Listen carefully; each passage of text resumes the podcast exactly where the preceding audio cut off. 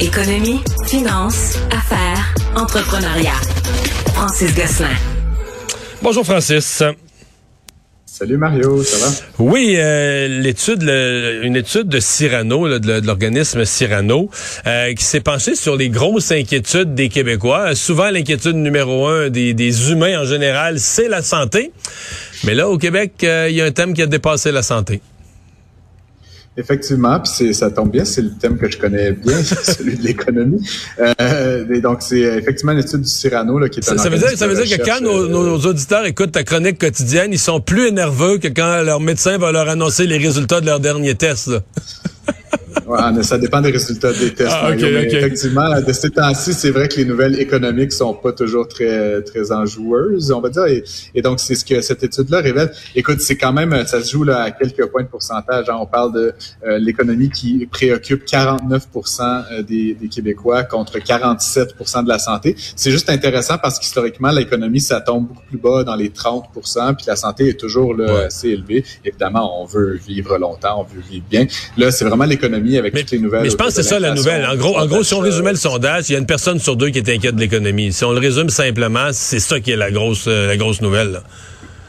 Puis c'est pas une inquiétude abstraite, c'est une inquiétude très personnelle. Est-ce que je vais être capable de manger, de faire mes paiements sur ma maison, mon loyer? C'est une, inquiétude qui est vraiment qui touche.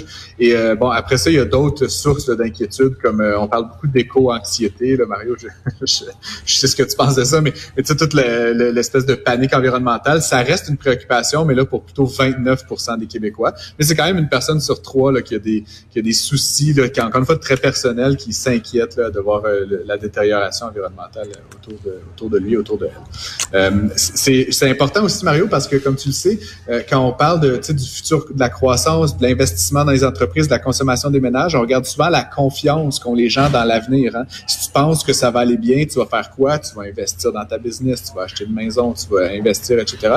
Si tu es très inquiet, comme le révèle le sondage du Tyranno, ben, tu vas peut-être avoir tendance à retenir tes, ta dépense, retenir tes investissements. Puis ça, ça, a tendance à faire comme une genre de prophétie qui fait que l'économie va pas bien parce que le monde sont inquiet, puis le monde sont inquiet parce que l'économie va pas bien. Puis là, c'est un peu cette spirale-là qu'on doit chercher à briser autant que. Euh, on savait que les valeurs foncières avaient augmenté, mais là, évidemment, les villes font cet exercice nécessaire pour malheureusement nous taxer, euh, de revoir, euh, de refaire l'évaluation foncière, de refaire le rôle d'évaluation. Ça a été fait à Montréal et le résultat est assez spectaculaire. Merci spectaculaire. On parle d'une augmentation, Mario, de 32, presque 33% des valeurs foncières à Montréal, ce qui est un peu... Euh, d'un rôle, à l'autre, c'est trois ans, là. Oui, oui, exactement. Mais là, on parle d'une augmentation d'un tiers. Généralement, quand le rôle augmente, le taux de taxation baisse. Comme ça, les gens ne vont pas avoir nécessairement une augmentation de, de 35 ben là, il va falloir, va falloir que ce soit le cas. Là. Euh, ce qui, est, ce qui est intéressant, par contre, Mario, c'est que la dernière fois qu'on a vu un bond comme ça dans un rôle, c'était en 2007, une augmentation de 38,6% dans un rôle. Puis 2007, c'est quoi? C'est juste avant l'effondrement du marché immobilier américain, mais qui avait aussi mené à une stagnation, voire légère baisse au Canada. Donc, c'est comme si les villes, puis là, en l'occurrence, la ville de Montréal, étaient toujours un peu décalées face à la réalité. Et tu lis comme moi, depuis quelques semaines, quelques mois, toutes les grandes banques canadiennes qui disent que l'immobilier va perdre 5, 10, 15 je pense que la RBC a même parlé de baisse qui pourrait aller jusqu'à 40% dans les prix immobiliers. Puis là, la ville, ben, évidemment, doit se financer. on comprend sa, logique, mais elle y va plutôt en ajustant avec une forte hausse. Sauf que la ville se base sur les transactions. Tu sais, les valeurs foncières, c'est fixé à partir des transactions qui se sont réalisées je suis pas spécialiste au cours de la ou des dernières années. Alors c'est pas surprenant là, si tu prends les transactions qui sont survenues, mettons euh, l'année passée, l'automne passé, l'hiver passé, euh, comme base de référence, on, comprend là, que tu mesures une explosion des valeurs foncières. Exactement, mais un peu comme le fait la Banque centrale du Canada, puis comme je le dis, il y a comme un lag, tu sais, puis là, c'est des transactions qui ont été faites il y a comme plusieurs mois, euh, qu'on s'entend que c'était au haut d'une espèce de bulle spéculative qu'on vivait, et à Montréal tout particulièrement, tu sais, où il y avait vraiment une pénurie de logements, les gens en surenchère sur pratiquement tout ce qui venait sur le marché, et donc la ville utilise ça. Écoute, juste pour donner des chiffres aux auditeurs, la résidence euh, familiale moyenne euh, à, Montréal, selon le nouveau rôle foncier, c'est 840 000 de moyenne, mais tu sais, 840 000 Donc la résidence familiale, la résidence familiale moyenne, est à 840. Exact. Et le condo, là, la copropriété, euh, un appartement, presque 500 000 dollars à 492 400. Donc, donc ça, ça, en tout cas, moi qui connais quand même un peu bien ce marché-là, ça ne correspond pas à la réalité. donc, donc, on voit qu'il y a comme un déphasage un peu haussier. Je devine que la ville va, comme je le disais, baisser le taux. Puis ça, on va le voir dans le dépôt prochain budget municipal, quel taux de taxation ils vont retenir pour éviter là, euh, de, de projeter les gens à l'exode ou à, des voies de contournement par rapport à ça. Et finalement, un tribunal de l'Union européenne qui a maintenu la sanction contre Google. Oui, ben c'est, euh, je trouve que c'est une nouvelle importante parce que, tu sais, contrairement à l'Amérique du Nord, l'Europe est très agressive du point de vue judiciaire contre les GAFA.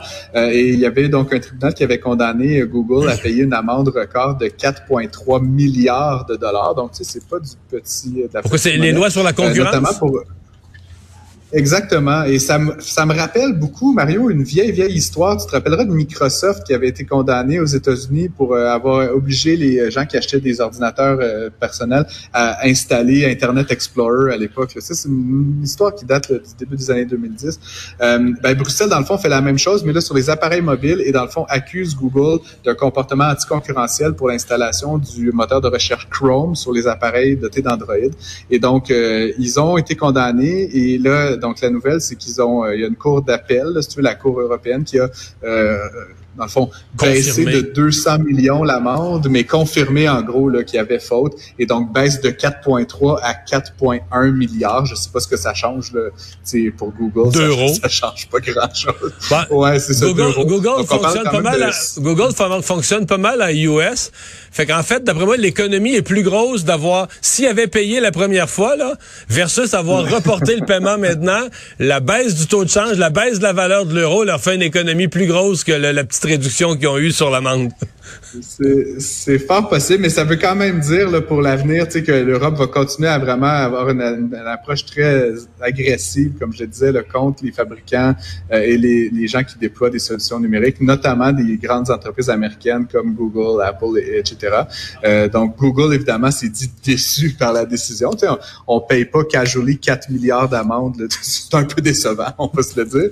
Euh, mais euh, à mon avis, ils vont arrêter cela parce qu'évidemment, à chaque à chaque fois, c'est énormément de frais euh, judiciaires qui sont engendrés, puis il y a peu de chances qu'une troisième cour là, reverrait cette condamnation-là. Ça doit-tu les faire suer aujourd'hui de savoir que plein de monde vont sur Google pour chercher là, condamnation, Google, concurrence, Bruxelles?